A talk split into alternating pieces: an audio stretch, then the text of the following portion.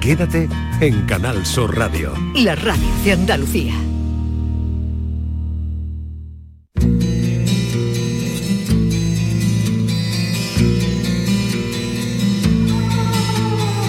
Esta es La mañana de Andalucía con Jesús Vigorra. Canal Sur Radio.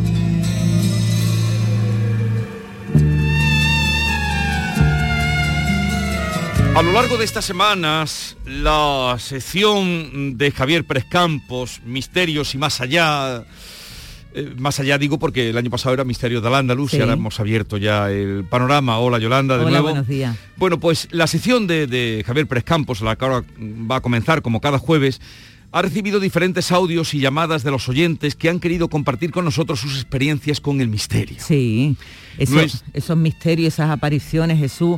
Eh, todo lo- todas las semanas Javier Pérez Campos nos trae eh, incluso vivencias propias que yo no sé cómo es posible que se metan esos fregados que se mete, pero bueno, él los disfruta y después nos lo cuenta de una manera muy, muy especial. Y él que es eh, pues una persona muy seria, eh, ha oído y ha escuchado lo que ustedes le mandan y creo que por ahí va a ir la sección hoy. Javier Pérez Campo, buenos días. Hola Yolanda, Jesús, ¿cómo estáis? Buenos, días. Encantado de saludarte. Oye, igualmente, sabéis que es un placer para mí estar aquí y además me encanta cuando cada cierto tiempo, cada ciertas semanas, vamos recopilando estos mensajes, estos audios de los oyentes que son fantásticos y nos van dejando estas experiencias, estas dudas, incluso alguna cosa que me ha hecho mucha gracia y que la vamos a meter porque es que lo merece, porque algunos oyentes tienen mucho arte y, me encanta que así sea, ¿no? Así que esta sección que repetimos cada cierto tiempo, que llamamos experiencias de los oyentes, eh, nosotros animamos además a que nos manden sus audios, eh, que nos sigan escribiendo, nos manden sus dudas, sus experiencias y cada cierto tiempo pues vamos escuchándolos y vamos contando un poco lo que ellos nos van relatando. Pues a ver, ¿qué has encontrado o qué has seleccionado para hoy? Bueno, recordáis que hace unas semanas hablaba del hospital eh, Carlos Haya, donde en Málaga, donde mucha gente había tenido experiencias, sobre todo encuentros con una dama de negro, una mujer vestida de negro, que algunas personas decían que era una monja, otros hablaban simplemente de una mujer vestida de calle, pero con ropajes oscuros, y que mm, aparecía en momentos clave, ¿no? En momentos y siempre como para ayudar. En estos hospitales, estas experiencias de hospital que hemos estado contando estas últimas semanas, siempre suelen ser eh, apariciones amables, que vienen a tranquilizar a los pacientes.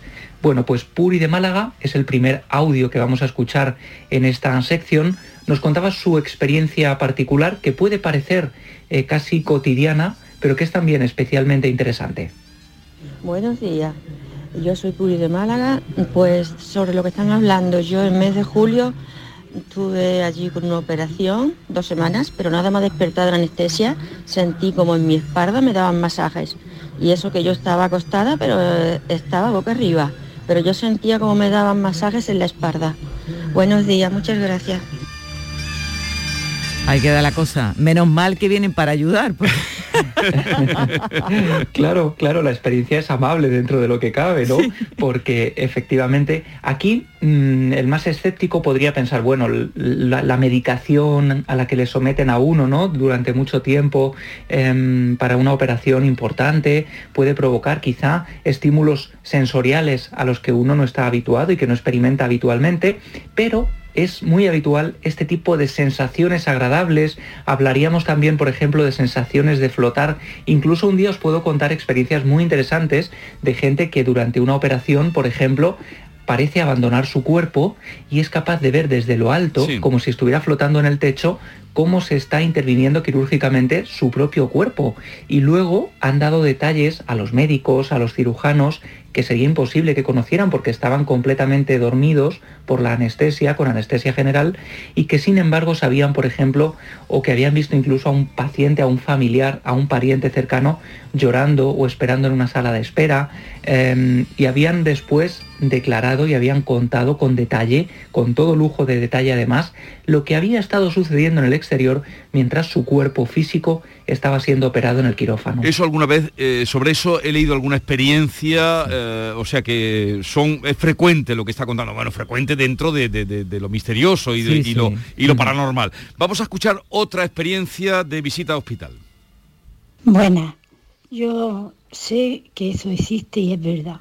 Mi pareja falleció el 20 de mayo de 2020 y estuve en el hospital 19 días con él. Y en esos 19 días le visitó varios familiares. Mi pareja le decía a, alguien, Emilio, Emilio, espera, espera. Y era su hermano Emilio que se había muerto justamente un año antes. A ver, eh, ¿cómo interpretas esto? Ah, claro, esto es muy interesante, hablábamos hace unos días y por esto nos, llegaba este audio, le agradecemos su confianza, ¿no? Porque son experiencias en general, Jesús, em, muy internas, ¿no? Muy personales, familiares, que a veces incluso las propias familias no, no, no, cuentan más allá del núcleo más cercano, ¿no? Yo, yo mismo viví como mi abuelo, lo contaba hace unos días, mm, antes de morir, habló de ver a su mujer, a mi abuela, Mm, que estaba acompañándolo y, que le daba cierta calma, cierta paz. Bueno, pues esto ocurre habitualmente, es lo que durante muchos siglos, hablo de siglos, esto se ha estudiado prácticamente desde la Edad Media que yo contaba que, existían esos tratados llamados Ars Moriendi, el arte de morir. Algunos eh, médicos incluso están a favor de que la muerte se naturalice de la manera más eh, como se hacía originalmente, dejando estar a los familiares con el moribundo, con la persona a punto de fallecer en el interior de la habitación, mm. dándole cariño, dándole afecto, en lugar de ser todo esto un tránsito frío, ¿no? Bueno, pues mucha gente ha contado que en ese último tránsito las personas que están a punto de morir observan como una a veces una corte de personas, otras solo un familiar que murió tiempo atrás, viene a recogerlo hacerle compañía en esos últimos momentos y eso genera, y esto es lo interesante de la experiencia, que mm, hay un, denominador común y es que todas eh, las personas a punto de morir en esta situación que observan estos familiares mueren con una sonrisa en la boca. Es algo que en general les transmite cierta calma, cierta confianza. Y bueno, uno podría pensar, quizás se trata de un sistema que tiene el, organismo, la mente, de transmitir calma a la persona en el último momento, ¿no? Pero es que muchos de estos pacientes han reconocido a familiares que no sabían que estaban muertos, no sabían que, que habían fallecido y que sin embargo se manifestaban delante de su cama. Con lo cual, es muy interesante cuando en ocasiones estas experiencias dan información al testigo que los eh, vivos, digamos, eh, o, que la persona a punto de morir no conoce. Bueno, esta misma testigo nos contaba algo que me parece interesantísimo. Fijaos, en el año 2014 ella nos avanzaba, eh, tuvo una experiencia que además le salvó la vida. Em, ella decía que una vez a la semana solía dejar una olla por la tarde cociendo a fuego lento durante toda la tarde con los desperdicios de, de los animales que había cazado en los días anteriores y una tarde-noche se le olvidó que se había dejado el fuego con toda esa, em, con toda esa carne en el interior de la olla, además la había llenado mucho, decía, mm. estaba en una hornilla en el garaje, se le va por completo y se acuesta. Y allí queda eh, la hornilla de gas a todo, con toda su fuerza, haciendo hervir el agua que poco a poco va cayendo y va dejando caer también la propia grasa mm. de la carne sobre el fuego. Imaginaos la escena, ¿eh? La testigo durmiendo en su habitación. Y esto es lo que nos contaba. Y cuando llegaron las 4 de la mañana, yo me estaban llamando por mi nombre, dos personas, y yo abrí los ojos y vi a una hermana mía que murió el, el 22 de mayo del 2012 y a la hija de una amiga mía que había muerto el lunes anterior y aquello era sábado de madrugada y estaban las dos llamándome, la hornilla, la hornilla, el, fuego. Y yo las miré, las vi como eran, bajé a la cochera y allí estaba la, olla express, la goma y las grasas cayendo sobre la goma de la bombona. Menos mal. A ver, pues imaginaos, ¿no? Menos mal, podría haber sido un, incendio. Algo, en fin, analízanos esta, esta aventura, Javier. Bueno, esto em, sería, hoy fijaos, estamos recogiendo, eh, aunque son experiencias muy diferentes, son en general experiencias positivas, ¿no? No, transmiten miedo a los pacientes, a los, a los, testigos, mejor dicho, en este caso, y es algo, este fenómeno en concreto, la mujer despertada por dos personas ya fallecidas, es algo que yo, que yo he investigado a fondo y es un fenómeno que yo denominé eh, los guardianes. Los guardianes, en el fondo, son estas apariciones sobrenaturales que vienen a ayudarnos, a salvarnos, en este caso de un incendio que podría haberle provocado la muerte, ¿no? Mm.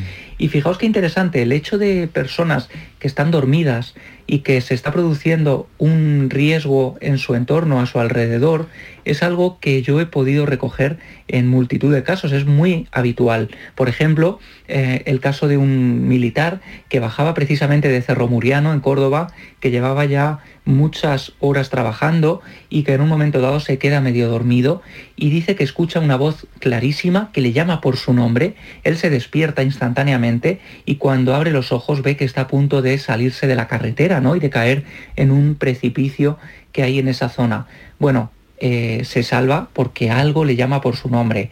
Em, otro caso que yo recogí, por ejemplo, en la zona, en el casco antiguo de Cádiz, es un hombre que escucha también como alguien le llama por su nombre, una voz rotunda. Todos describen una voz rotunda.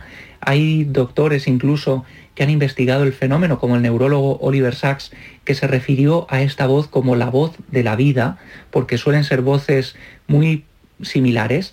Y fijaos, en este caso, el hombre se despierta, eh, esa voz le está como incitando a salir de la casa, es madrugada, mm. él sale de la casa, es una casa antigua, una casa muy vieja, y cuando sale por la puerta a los pocos minutos, la casa se viene abajo, se cae porque los cimientos estaban mal consolidados, y este hombre, nos contaba, salvó su vida precisamente gracias a esa voz que le había llamado en el último momento.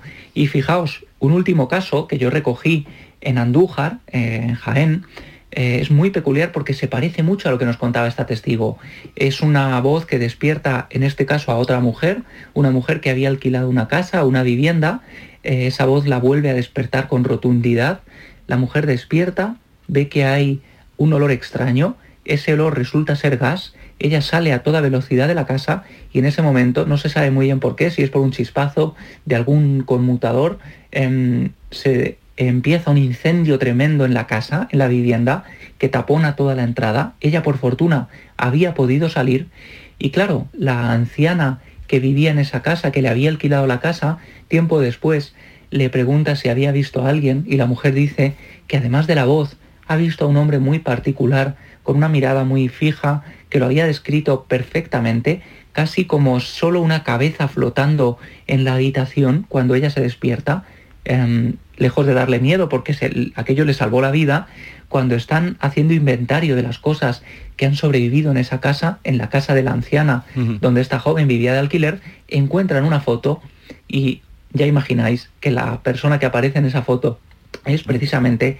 el hombre que había visto esa cabeza, ¿no? Esa cabeza flotando y era el marido de aquella anciana, Paco, no puedo dar el apellido, pero tiene que ver con una tragedia española importante y en definitiva, ese hombre, Paco, el marido de la anciana, mm, parecía haber salvado la vida a esta joven, ¿no? Con lo cual, es una de esas experiencias de guardianes que yo también he investigado a fondo. Bueno, nos has dejado eh, con esta historia de los guardianes o la voz de la vida de Oliver Sack. Eh, hay otro, otro testimonio que también nos sirve para comentar eh, casos así de misterio. ¿Lo escuchamos o, lo, tiene que tener introducción? Lo escuchamos directamente. Vamos a escucharlo. Buenos días. Hace dos años murió mi, madre y mi marido estaba de espalda a la ventana y estaba mirando por la ventana y de espalda a mi madre y vino a, y, se volvió y me dijo, Mari, tu madre acaba de morir y, y decía que se lo había dicho mi padre, que le había tocado en el hombro. Mi padre había muerto cuatro años antes y vamos, que vio mi, eh, mi marido a mi, a mi padre cómo vino a recoger a, mi madre. Nosotros, él me lo contó a mí, nosotros no, no lo contamos porque, no sé, no, nos parece que nadie nos va a querer. Pero así es, mi padre vino a recoger a mi madre y mi madre iba con una cara plácida, vamos.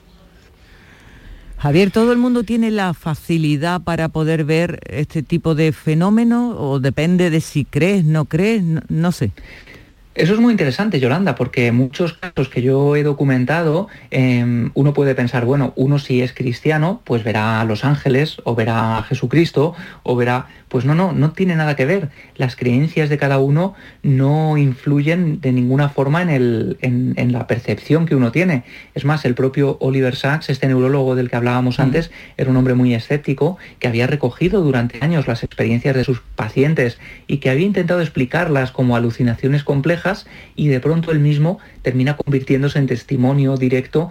Eh, él ve, bueno, escucha, mejor dicho, esa misteriosa voz de la vida, ¿no? Con lo cual, em, el hecho de que alguien perciba estas cosas no tiene que ver con la condición que uno tenga em, o con la, predisposición que uno tenga para este tipo de fenómenos, ¿no? Aquí lo interesante además, fijaos, eh, hablaba yo, ¿no? De, esa, de ese denominador común, que es que las personas que mueren y que creen ver a alguien en el lecho de muerte mueren con esa sonrisa, con esa placidez.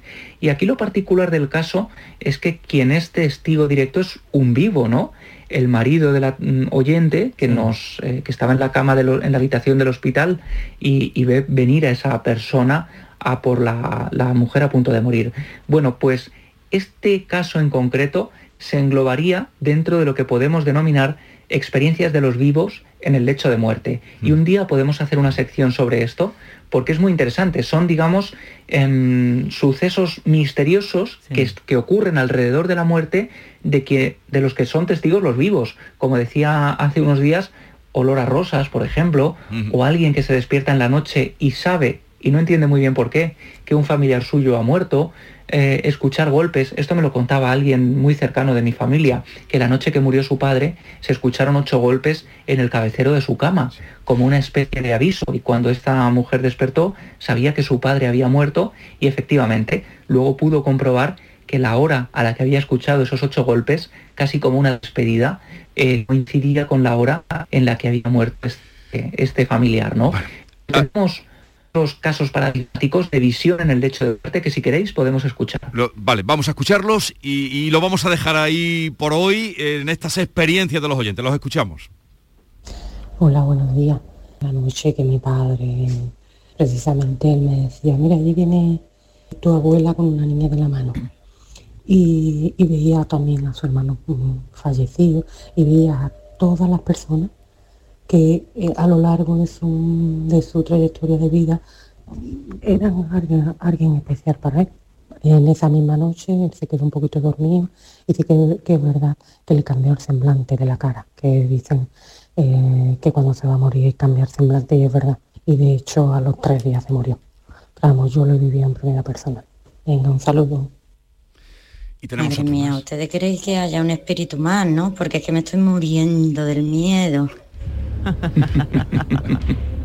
Bueno, y esa risa. que se, lo hacemos pasar muy mal a algunos oyentes. Pues, este tenía que entrar. Eh, por supuesto. A partir de, esas experiencias ya iremos tomando otros temas y lo vamos a dejar aquí. Javier Pérez Campos, eh, pueden ustedes seguir conectando con nosotros, 670, 940, 200 y de vez en cuando iremos haciendo así rondas de experiencia. 670, 940, 200, nos envían su mensaje y se lo hacemos llegar a Javier, que ya ven ustedes cómo lo toma en consideración. Y si quieren contactar con él, arroba Javi Pérez Campos.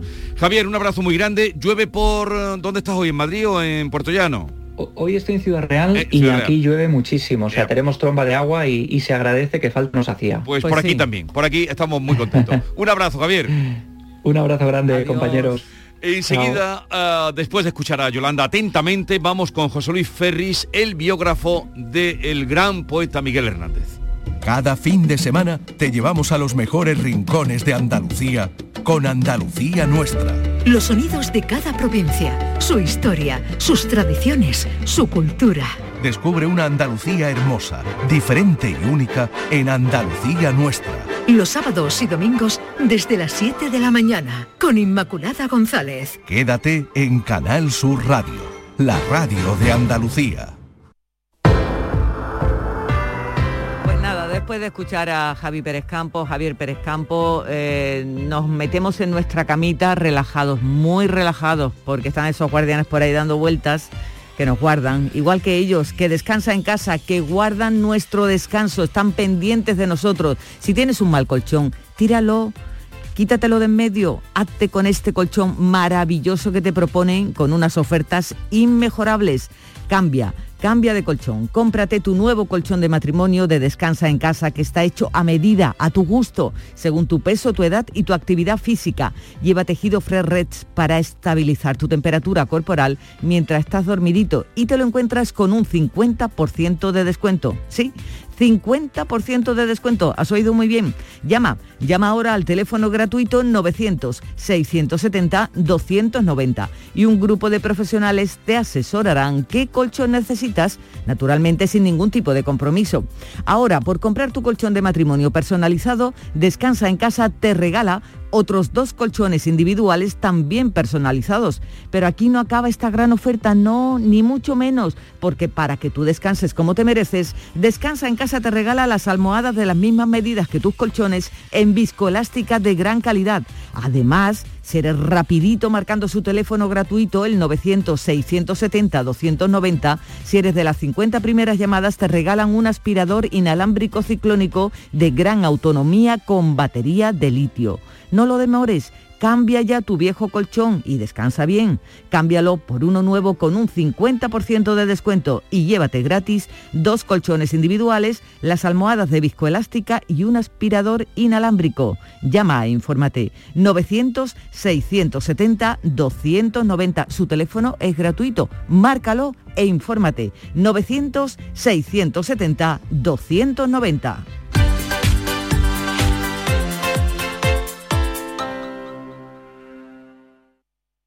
La vida es como un libro y cada capítulo es una nueva oportunidad de empezar de cero y vivir algo que nunca hubieras imaginado.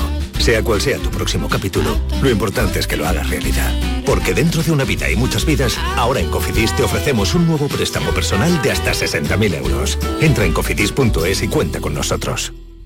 Dicen que detrás de un gran bote del Eurojackpot hay un gran millonario. Esto, ¿y detrás de un gran millonario? Pues que va a haber un... Ahora Eurojackpot, el mega sorteo europeo de la 11, es más millonario que nunca. Porque cada martes y viernes por solo 2 euros hay botes de hasta 120 millones. Eurojackpot de la 11, millonario por los siglos de los siglos. A todos los que jugáis a la 11, bien jugado. Juega responsablemente y solo si eres mayor de edad. En cofidis.es puedes solicitar cómodamente hasta 60.000 euros, 100% online y sin cambiar de banco. Cofidis, cuenta con nosotros. Canal Sur Sevilla. ¿Te está afectando la subida de la luz? Claro que sí. Por eso en Insolac Renovables instalamos paneles fotovoltaicos de autoconsumo con los que podrás generar tu propia electricidad. Y ahora con las nuevas subvenciones de la Agencia Andaluza de la Energía lo tienes mucho más fácil. Entra en insolacrenovables.com e infórmate de las ventajas que tiene el autoconsumo. Insolac, expertos en energías renovables desde 2005. Dale vida a tu barrio. Compra en tu mercado de abastos. En la Federación de Mercados de Abastos de Sevilla trabajamos para ofrecerte los mejores productos y servicios. Dale vida a tu barrio. Compra en tu mercado de abastos. Promueve FEMASE, Federación de Mercados de Abastos de Sevilla. Financia Ayuntamiento de Sevilla. El Mediterráneo y el Atlántico son testigos de una encrucijada de culturas, costumbres y gentes. Gastronomía, naturaleza y patrimonio emocionan en Ceuta, una ciudad con personalidad única. Descúbrelo desde 69 euros en tu agencia de viajes de confianza. Servicios turísticos de Ceuta. Ceuta, donde se unen las emociones. Chano, no veas qué miedo cada vez que me llega la factura de la luz. ¡Tequilla! Con Hogar Solar ahorras tanto que eso ya no da yuyu. ¿Hogar Solar? ¡Claro! No como mi cuñado Alfonso que riega todos los días una lámpara creyendo que le va a crecer una planta fotovoltaica. Anda, apunta 955 31 80 80. Hogar Solar, la luz que te ayuda a ahorrar. El musical de Rafaela Carrá llega a Sevilla. Tras su éxito en el Teatro La Latina de Madrid, llega al Auditorio Nissan Cartuja el próximo sábado 2 de abril a las 20.30 horas. Para hacer bien el amor hay que venir al sur. Una comedia desenfadada, alegre y muy divertida que no puedes perderte. Venta de entradas en Auditorio Nissan Cartuja. Para hacer bien el amor hay que venir al sur. En Andalucía pescamos frescología, nuestra flota pesquera artesanal faena cada día para abastecernos de la calidad y frescura del pescado recién capturado en nuestra costa andaluza. Y al pasar por Lonja, cuenta con todas las garantías de seguridad alimentaria y sostenibilidad. Consume pescado fresco andaluz, consume frescología. Fondo Europeo Marítimo y de Pesca, Agencia de Gestión Agraria y Pesquera de Andalucía, Junta de Andalucía.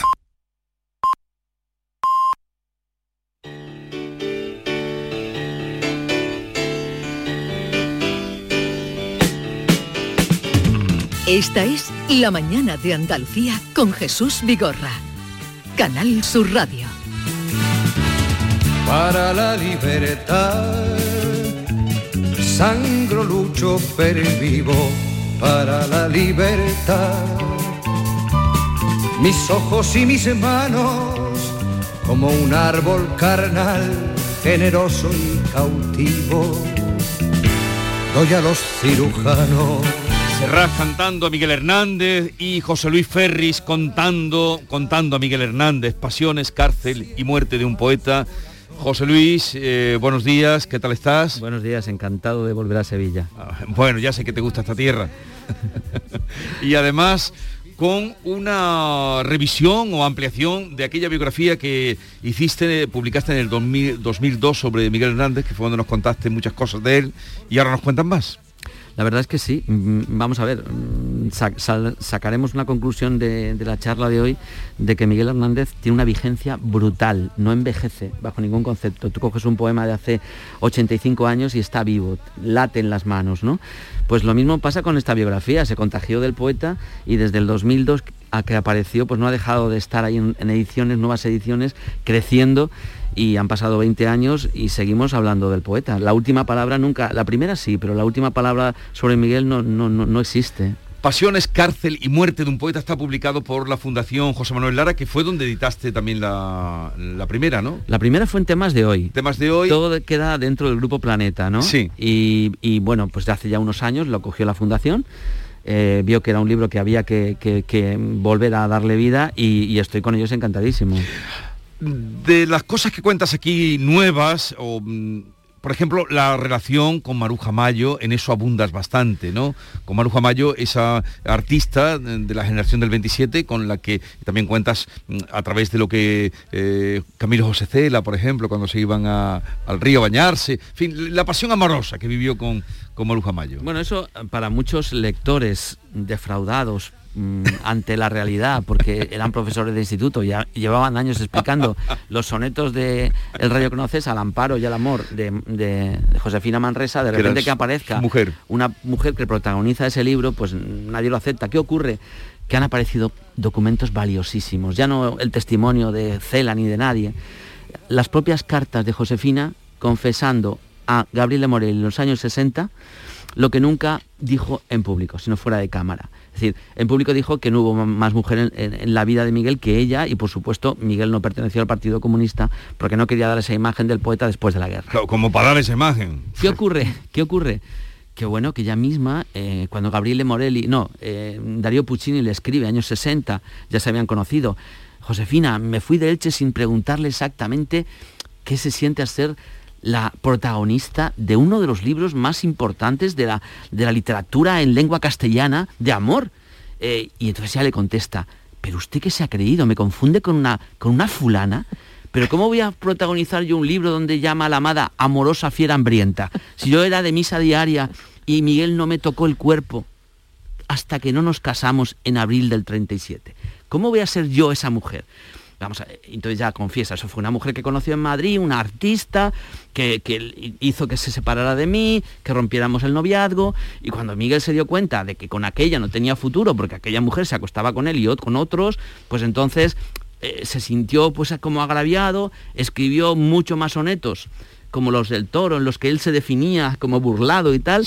Y, y, claro, de ese libro que tiene 29 poemas de amor, a mí como mucho, concédame 4 o 5 que se llevó ya a Madrid escritos en el que me, dice te me mueres de casta y de sencilla. Esa soy yo. Pero no me confunda con la liebre libre y loca como llama a la otra madre. Pero a ti, Josefina, no te lo dijo eh, cuando hablaste con ella. No, no, nunca, jamás, nunca, nunca, Eso no. Estamos hablando de algo que ha salido ahora. Bueno, y además el, libro cuenta esa pareja tan extraña, ¿eh? Maruja Mayo, una mujer libérrima, modernísima, que de pronto se encapricha de este, entre comillas, pastor, un hombre un hombre sencillo, ¿no? Y esa atracción mutua que sienten, ese deslumbramiento que tienen uno por el otro. Completamente. Bueno, en aquel momento Maruja Mayo estaba ya en una plástica eh, artística, había pasado por eh, las verbenas, por el surrealismo, y estaba ya en una poesía camino de lo social, ¿no? En la que aparecen los murales de mujeres con las manos convertidas en espigas y ahí conoce a Miguel. Hay un interés de su generación y sobre todo de su grupo artístico, el grupo de Vallecas, con eh, Benjamín Palencia, con Alberto Sánchez, que están locos por el mundo rural, por lo que está fuera de Madrid, por el Cerro Almodóvar, eh, fuera, fuera de, ese capitalismo que se ya vivía ¿no? en aquella ciudad. Y Miguel Hernández aparece en Madrid en ese momento y es el prototipo de la ruralidad, pero una ruralidad eh, luminosa, ¿no? Y ella empieza a trabajar con él por cuestiones artísticas. Yo te hago decorados para tu obra y tú no sé cuánto, si me explicas a mí. Y, en ese intercambio los sonetos de Miguel se llenan de Maruja Mayo y la obra pictórica de Maruja Mayo se, se llena de Miguel y acaban acostándose. Miguel no había conocido más hembra desnuda con 25 años, en el año 35, cuando ocurre todo esto, más hembra desnuda que las cabras del huerto. Y de repente se ve a una mujer entera que, que, bueno, que, que, se le abre cuando van a esos veranos por allí por Morata de Tajuña, ¿no? Y, y, y, bueno, cuentan además que se metían en unos pequeños lagos aquel mes de julio, salían y a los cinco minutos se les había secado la ropa. Y ahí es cuando ellos eh, conocen. Y Miguel Hernández conoce el amor físico. Y eso le provoca una estampida creativa que está ahí en esos sonetos vivos que nada tienen que ver con lo otro. Y ahí, está la prueba. Ahí te contaba esto que, tú pones, eh, cuentas de cela, bueno, y más cosas, ¿no? Pero con algunos amigos literarios me iba a bañar los domingos a la Poveda, en el río Henares, cuando venía el buen tiempo. Salíamos de la estación, del Niño Jesús, va contando y dice, Miguel Hernández y Maruja Mayo tenían amores e iban a meterse mano y hacer lo que podían debajo del puente. Pero los poetas los breábamos con boñigas de vaca y entonces ellos tenían que irse a la otra orilla a terminar de amarse en la dehesa que allí había, ya que a lo que parece los toros bravos eran más acogedores y menos agresivos que los poetas líricos. Sí, sí, bueno, claro, era una, una expresión muy de él eh, tan hiperbólica como era él mismo, ¿no? Pero me sirvió mucho ese dato, porque no, había aparecido en ninguna parte y justamente cuando estaba haciendo la recopilación de material para escribir la biografía en el año 2001, publica él un libro que era de memorias. Y yo, aquí me lo ah, cuento. y ahí te lo encuentras. Y ahí lo encontré. Pero, eh, bueno, hay muchas cosas, no solo el amor, pero claro, el amor es muy importante en la vida de cualquier persona. Eh, y más en un poeta, el amor además pasional y, esa mujer con el carácter que tenía que tener, mujer libre, como tú has dicho, primer cuerpo desnudo que ve. Pero hablas también de la relación con los poetas. Neruda sí que lo, tuvo siempre en consideración. Muchísimo. Pablo Neruda sí que vio siempre que había un gran poeta ahí. Pero además con la, con la, particularidad y con el mérito de que Neruda conoce a Miguel Hernández cuando es un auténtico eh, militante católico. Eh, cuando Miguel está es publicando una revista eh, como El Gallo Crisis con su amigo Ramón Sige Orihuela, cuando está publicando poemas de una religiosidad brutal y mucha influencia, que es lo que hace hasta el año 35 Miguel. En ese contexto conoce, en la redacción de Cruz y Raya, junto con Bergamín, conoce a Miguel Hernández y se queda, dice, Dios mío, no he conocido nunca a un poeta católico tan bueno como Miguel Hernández. Cuando se, instala ya en Madrid en la Navidad del año 34 al 35 Pablo Neruda, que consigue llegar de cónsul a donde él quería, a la capital, no en Barcelona, sino allí. Cuando llega allí, lo primero que hace es llamar a Miguel. Oye, Miguel, vente para acá, que esto tienes que estar, e-, eres de los nuestros, tú tienes que estar aquí en Madrid. Y Miguel, que hacía como cuatro meses que tenía novia formal, pues le costó un poco al principio, pero la alegría fue tan tremenda que en febrero del 35 se instala en Madrid. Y ahí viene crisis ideológica, crisis afectiva, crisis eh, religiosa. Ahí es cuando pega ese cambio tan importante. Y Neruda siempre va a estar con él. Va a estar con él, lo va a tener a su lado. Cuando se le veta, en cierto modo, en ciertos lugares de Madrid, porque no era un burgués, no era de la generación, porque vestía con esparreñas y, y con camisa de, de, pues eso, de esa ruralidad tan grande, cuando eh, está como, en cierto modo, censurado en ciertos lugares, porque hay poetas del 27 que no les apetece que Miguel esté allí, pues Neruda lo coge del brazo y lo lleva y lo defiende. Y en esa circunstancia aparece ya la persona clave en los afectos que es Vicente Alexandre. Vicente Alexandre que fue como tú lo que nos contaste, el que le regaló el reloj que lo delata, el, regalo de boda, el famoso el reloj, famoso reloj que, lo delata y que es, tremendo eso, leyendo ese final. Bueno, eh, a ver, David. Sí, con respecto a, Vicente Alexander me llama la atención porque, como bien dices en tu libro, eh, Miguel Hernández le escribe a Alexander en una cuartilla de papel vasto una breve carta pidiéndole un ejemplar del libro y el mismo Hernández firma como pastor de Orihuela. Y esto llamó la atención de Vicente Alexandre, que llamó directamente a Neruda. Mi pregunta es si consideró Miguel Hernández que esa condición de pastor podría resultar exótica y si quizás se sirviera de ella para atraerse esas amistades. Lo has dicho muy bien. Si se sirvió de, de una serie de elementos, la condición de pastor, explotó una cosa absolutamente falsa, que era la pobreza, eh, porque él familiarmente su padre tenía en la cuenta corriente más dinero que el de muchos padres de la generación del 27 que estaban pagándoles eh, la vida a sus hijos allí en Madrid, ¿no? Sin embargo, él para nada, para nada, em, em, y ya digo, eh, pasó, pasó, ni fue pobre ni nada de esto. ¿Qué ocurre? Que él se dio cuenta de que había tantos escritores que iban a Madrid a probar suerte que él tenía una singularidad. Que dice, oye, esto mm, queda muy bien eso de ser poeta en la corte, a lo mejor así me entienden más. Y él explotó una etiqueta que luego se arrepintió muchísimo de ella, ¿no? Porque ya no se la pudo quitar. Eh, prácticamente. Estamos intentando quitársela a los biógrafos para que viera... lo, de pobre no era pobre, claro. si era cabrero, porque el padre además le decía, estás eh, un poco de mm, afeminado, ¿no? Este que tenía, lo tienes tú por aquí escrito, ¿no? Lo que le decía el padre cuando lo veía y él tenía que leer por la noche, leía escondidas de mi padre, leía sobre todo por la noche, cuando todos estábamos acostados en la habitación que daba al corral. A veces le sorprendía a mi padre y se levantaba para apagar la luz. Entonces sucedían escenas terribles que nos dejaban espantados. Se pegaba el padre, ¿no? Mm-hmm. Sí, sí, bueno, eso está demostrado. Hombre, se ha dicho incluso que las cefaleas, esas molestias que siempre padeció él eh, en, muchos momentos en el frente, durante la estancia en Madrid, siempre que escribía la novia le contaba, eh, no, me encuentro, no me encuentro bien, voy a ver qué pasa, tengo, vuelvo a tener dolores de cabeza. Se ha, intentado justificar por el tema de, bueno, los golpes que recibió el padre eh, en esa niñez y esa adolescencia. Lo que pasa es que hay otro factor que yo también cuento, que es que él nació con un hipertiroidismo muy marcado que le va a condicionar la vida todo, ¿no? Los ojos eh, como sal, un poco fuera de las órbitas, esa mirada que tenía él, el hecho de que muriera y no pudieran cerrarle los ojos bajo ningún concepto, él dormía con los ojos abiertos y compañeros de celda se quedaban sorprendidos porque estaba profundamente dormido y tenía los ojos como mirando el techo, ¿no? Es decir, hay una serie de factores y, y si el maltrato del padre está claro, la gente dice que era, típico de la época, vamos. Eh, hemos hablado de cómo Vicente Alessandre, dices tú que fue un gran valedor, Neruda lo ve desde el primer momento, ¿Y por qué Lorca mm, ¿Hasta dónde ha llegado? ¿Por qué Lorca lo... Vamos a ver, Lorca, tenía motivos. No, vamos a hablar bien de todos, ¿no?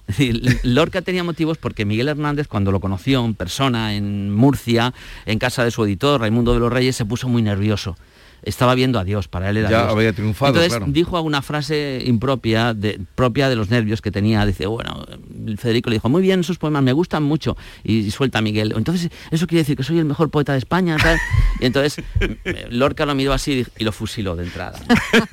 Luego ya cuando publica su primer libro, Miguel le envía el libro y Lorca le dice una serie de cosas que a Miguel no le sientan bien. En pocas palabras, Lorca estaba sobrado de admiradores y de niños que querían eh, medrar dentro de la eh, literatura. Miguel era muy joven, tenía 20 y pocos años. Tenía 12 años menos que, Lorca.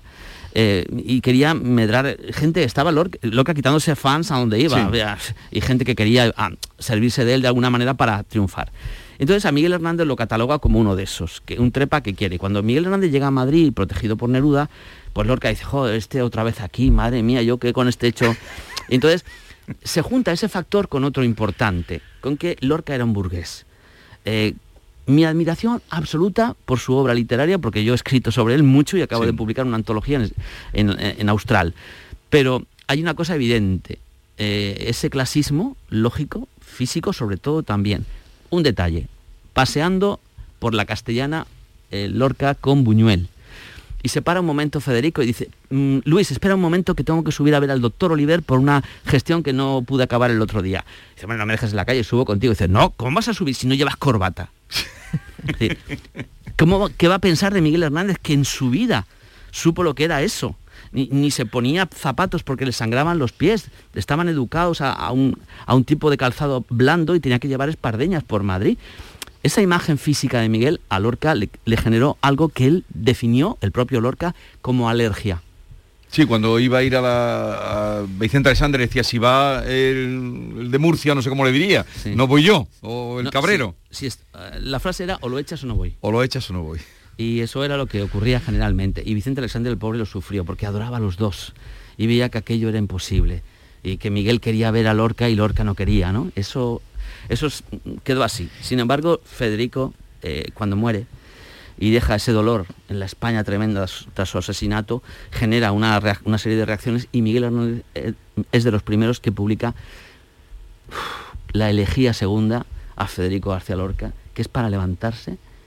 Y si tenéis la posibilidad de encontrar alguna vez ese poema leído por Pepe Sacristán, no lo buscaremos. Veréis qué maravilla. Es de una altura total. Y... Él cuando, cuando lo detienen, cuando es detenido, lo cuentas tú en el libro, sí, sí. hace referencia. Claro. Él le dice a sus torturadores, no vaya a pasar como ha pasado con Lorca. Sí, sí, sí. Cuidado, yo también soy un poeta, ¿no? Aunque renegaba en un momento el interrogatorio, lo cuentas muy bien, el miedo es horrible. ¿Cómo cuenta, bueno, cómo lo cuenta todo, pero como lo está contando ahora, eh, escrito mejor, como novela. La detención y ese reloj, que igual hay mucha gente que no conoce la historia, brevemente si podemos pues, contar. Un segundo, un, segundo. Él consigue hacer lo más difícil, intentar encontrar un sitio en España eh, cuando está, saben que lo van a detener, que van a por él, acaba la guerra y consigue pasar por un pasadizo ahí de extraperlistas eh, por Rosal de la Frontera y llega a, Portugal. Lo ha conseguido. Y pasa de un pueblo a otro hasta que llega a Moura, a un pueblo más, más señalado. No puede llegar a Lisboa porque no tiene dinero y sobre todo tiene un hambre que se muere. Necesita algo. Coge el reloj de oro que le había regalado Vicente Alexandre de regalo de boda y entra a una especie de bar supermercado de la época eh, tiendecilla y tal, y entra y dice, mire usted, necesito medios y no tengo dinero, eh, pero este reloj que se lo enseña a un señor, a que él lo ve rápidamente, dice, me, interesa mucho, mucho, y lo que hace es llamar a la policía salazarista, que viene enseguida porque lo toman por un ladrón. El hombre que, le coge el reloj que lo toma por un ladrón. A pesar de que él pidió incluso a Vicente Alexandre, como pudo, eh, una, una carta, la factura que luego llegó. Pero a esa altura ya le habían devuelto. Lo devuelven a España por culpa de eso y por ladrón, no por ser Miguel Hernández, con la mala fortuna de que en la frontera, en Rosal de la Frontera, cuando llega y pasa, el primer guardia civil que le interroga, pues no le da más importancia y piensa que efectivamente es un ladroncillo, pero justamente cuando sale entra un relevo de la guardia y entra otro guardia civil que era paisano de Miguel Hernández, de su tierra. Qué mala suerte. Y que dice, este no es un ladrón, este es Miguel Hernández, el poeta de la revolución y ahí empezó el calvario. Un segundo, porque hemos encontrado un fragmento. Luego ustedes lo leen, lo escuchan porque no vamos a tener tiempo, pero esa elegía, vamos a escucharla. ¿Lo teníamos? Atraviesa la muerte con herrumbrosas lanzas y en traje de cañón las parameras donde cultiva el hombre en raíces y esperanzas y llueve sal y esparce calaveras. Verdura de las eras, ¿qué tiempo prevalece la alegría? El sol pudre la sangre, la cubre de asechanzas y hace brotar la sombra más sombría. Verdura de las eras. Bueno, luego lo escucharemos en otro momento porque ya es que no tenemos tiempo, pero ahí está ese poema, lo ha recomendado eh, José Luis Ferris, de, lo pueden encontrar, elegía, porque la que, mm, la que conocemos todos mm, y todos sabemos es la de Antonio Machado, que es buenísima, se le vio caminar entre fusiles, pero esta, por lo mm, que es tremenda, y acaba, acaba precisamente diciendo, muere un poeta y la creación se siente herida y moribunda en las entrañas y luego sigue hablando, pero habla, habla de Federico ya directamente y lo cita y es estremecedor. Y en la voz, insisto, de, de José Sacristán, con qué pasión, con la misma pasión que cuenta Ferris eh, la vida de, Hernández, de Miguel Hernández, así lo escribe, y, tú desde luego has hecho que mucha gente vuelva a Miguel Hernández, que es un grandísimo poeta. Pues, eh, tú querías preguntarle, ya nos vamos. Bueno, simplemente que me, encanta que salgan personajes, el desfile, yo no sabía que Juan Ramón Jiménez, por ejemplo, no podía ver a Neruda, que eso también lo cuentas por ahí, y sin embargo, eh, mm, Miguel Hernández con Rafael Alberti acaba como peleándose después de la guerra, defiendo los dos comunistas. Eran los dos. la atención. Claro, es que Miguel Hernández, es que Miguel Hernández entra en el Partido Comunista por María Teresa León y por, y por él, por Rafael Alberti, concretamente en enero del, 36, antes de la guerra, ya milita, gracias a ellos. Y lo curioso es que, claro, eh, cuando llega una guerra civil te ponen a prueba. Y la prueba es que hay que elegir. Si vamos con la República tienes dos opciones. O meterte en un palacio y ahí hacer mm, revistas y, una gestión, vamos a ver, de, de retaguardia o irte al frente y escribir los poemas delante, con los milicianos, con el pueblo. Miguel Hernández eligió esto. Y Rafael Alberti no. Y le salió caro. Y luego, y, Miguel Hernández se lo afeó además, le dijo, pero ¿qué hacéis aquí? Bueno, Mm, pasiones, cárcel y muerte de un poeta, José Luis Ferris, Miguel Hernández, la biografía que ya hizo Ferris, ahora ampliada. Y, nada, entren en ella y presentas hoy el libro aquí. ¿Hay alguna Sí, la presentación es esta tarde. ¿Esta tarde dónde? Eh, esta tarde a las siete y media, si no recuerdo mal. Eh, tendremos eh, a Ignacio Garmendia sí. de la editorial, estará conmigo. Voy a estar compartiendo el momento con eh, con Mercedes de Pablos y el sitio es la iglesia de Santa Lucía. La iglesia de Santa Lucía, pues ya lo saben, siete y media de la tarde, allí eh, presentación del libro. Oye, enhorabuena por esta nueva obra y como ya estás trabajando en otra, seguro, en la próxima volvemos a encontrarnos. Encantado. Adiós, hasta luego. Un abrazo. su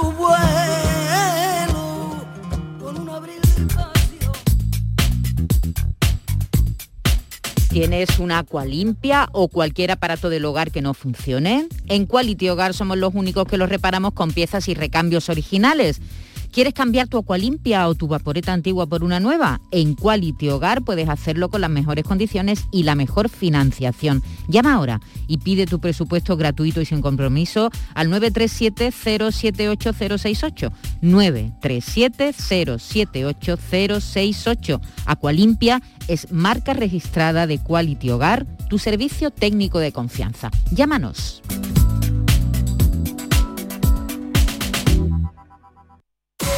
¿Puedes imaginar ver a tu artista favorito tan cerca en concierto? Solo en Concert Music Festival puedes hacer que esto ocurra. Sebastián Yatra en concierto en Concert Music Festival el 17 de julio.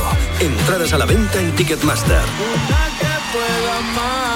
Vive una experiencia única. Sebastián Yatra en Concert Music Festival Chiclana de la Frontera el 17 de julio. Patrocina Finetwork, patrocinador principal Lenovo. ¿Te está afectando la subida de la luz? Claro que sí. Por eso en Insolac Renovables instalamos paneles fotovoltaicos de autoconsumo con los que podrás generar tu propia electricidad. Y ahora con las nuevas subvenciones de la Agencia Andaluza de la Energía lo tienes mucho más fácil. Entra en insolacrenovables.com e infórmate de las ventajas que tiene el autoconsumo. Insolac, expertos en energías renovables desde 2005. Haces sol y vas al parque. Te llevas una botella de agua de plástico. La reciclas en el contenedor amarillo. Y esa botella se transforma en la toalla de alguien que va a la playa. Se lleva una botella y la recicla. Y esa botella se transforma en la toalla de alguien que va a la playa. Cuando reciclas, formas parte de un mundo que no deja de girar. Recicla más. Mejor. Siempre. Lipasan y Ecoembes. En Patatas Ariza trabajamos cada día para llevarte las mejores patatas y cebollas a tu mesa, comprometidos con el mejor sabor y la máxima frescura. Apostamos por la innovación y el desarrollo contando con el mejor equipo humano e instalaciones de última generación. Disponemos de venta directa al público. Contacta con nosotros en el 952 340 311. Patatas Ariza, sinónimo de calidad. Vente a Dimarsa, ponte en mis manos y dile chao, dile chao, dile chao, chao, chao, empieza ya tu autoconsumo, nuestro petróleo es el sol. Leques fotovoltaicas Dimarsa y despreocúpate de la factura de la luz. Dimarsa.es el Mediterráneo y el Atlántico son testigos de una encrucijada de culturas, costumbres y gentes. Gastronomía, naturaleza y patrimonio emocionan en Ceuta, una ciudad con personalidad única. Descúbrelo desde 69 euros en tu agencia de viajes de confianza. Servicios turísticos de Ceuta. Ceuta, donde se unen las emociones. Sofía, ¿sabes que el curso que viene empieza el cole de mayores? ¿Estás contenta? Sí, papi, ya soy grande. Del 1 al 31 de marzo está abierto el plazo de escolarización para el curso 2022-2023 de segundo ciclo de educación infantil, primaria, ESO, bachillerato y educación especial. Seguimos avanzando en el compromiso por una educación de calidad. Por eso puedes confiar en la educación de Andalucía. Infórmate en el portal de la escolarización y en la APP y Escolariza, Junta de Andalucía. La mañana de Andalucía con Jesús Vigorra.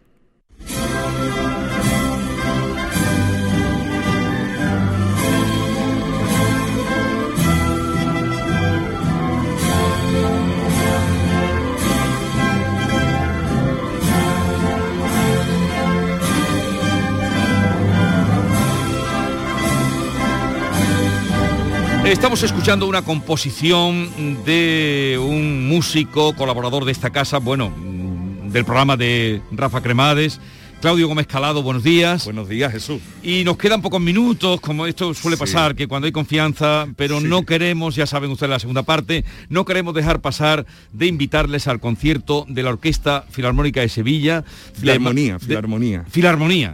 He, leído ya, me he ido directamente como la, Filarmónica. La Orquesta Filarmonía de Sevilla.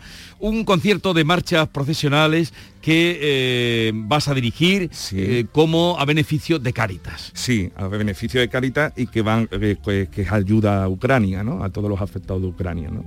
Cáritas está haciendo esa labor, Cáritas Diocesana de Sevilla y bueno, a Ucrania va toda la ayuda, ¿no? Es un concierto de marchas procesionales. Sí. El día 26 de marzo, esto es lo primero y ahora él nos cuenta cómo se ha organizado este concierto. 26 de marzo en el Salón de Actos de la Fundación San Pablo Andalucía, el CEU de Bormujos. Será el próximo eh, sábado a las 8, 8 de la tarde. Eh, ¿Por qué? Bueno, porque eh, este concierto con la Orquesta Filarmonía, que es una asociación, bueno, detrás de la orquesta hay una asociación, Filarmonía de Sevilla, que hay un equipo humano maravilloso. antes de la pandemia dimos ya un concierto, mm, hicimos ya un concierto de marchas profesionales sinfónicas. ¿Por qué las marchas profesionales sinfónicas? Muchos de los autores componían para banda de música y también hacía la versión de la adaptación eh, sinfónica, ¿no? Pero todo esto viene desde el año 91, cuando la película Semana Santa de Sevilla, de Manuel Gutiérrez Aragón, hmm. eh, eh, se le encarga a Antón García Abril una serie de marchas clásicas y las adapta a orquesta sinfónica. Esto lo graba la London Philharmonic Orchestra en el año 91, con una dimensión y una plantilla que le da a esta música, la música profesional, le da una dimensión de cine. Entonces, todos los creadores que han ido pasando y han ido pasando todos los años, eh, han creado marcha y siempre la han adaptado a, a orquesta sinfónica, ¿no? Entonces es algo de admirar, llevar la música profesional a orquesta. A ver cómo suena.